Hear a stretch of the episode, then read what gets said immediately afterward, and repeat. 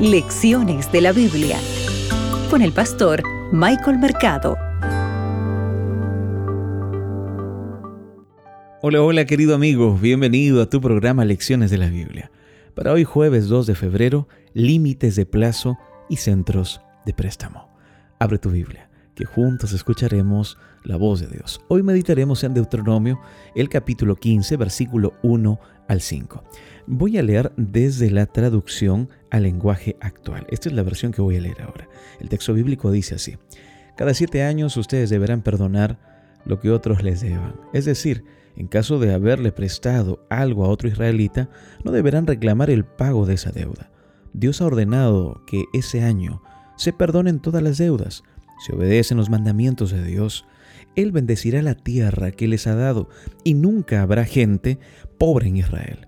Pondrán, podrán, bien digo, cobrarle a los extranjeros que vivan en la ciudad, pero no a sus hermanos israelitas, cuando ya vivan en el país que Dios les va a dar.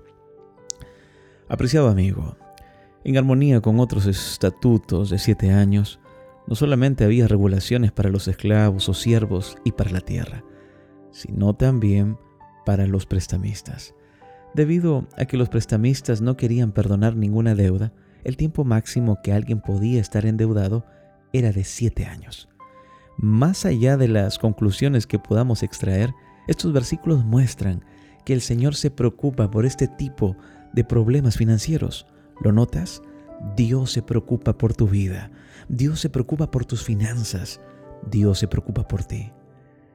Estos versículos también muestran que el Señor reconocía la realidad de la deuda, más allá de cuán mala fuera en general.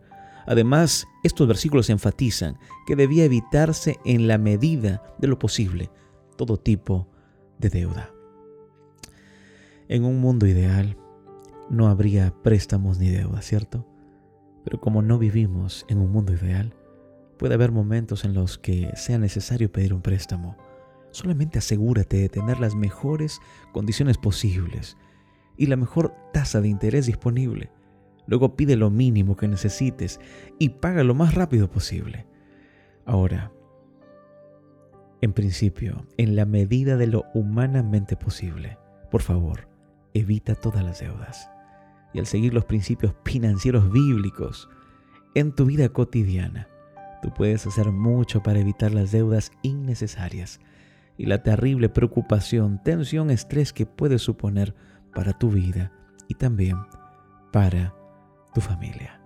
Recuerda, la palabra de Dios te muestra cuál es el camino que tú debes de seguir.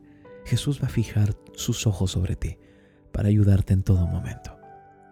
Donde quiera que estés, busca una iglesia adventista. Asiste a ella para que así puedas conocer más de la bendita esperanza que está en Jesús. Mis oraciones son por ti y por tu familia. Que Dios te acompañe. Acabas de escuchar Lecciones de la Biblia con el pastor Michael Mercado.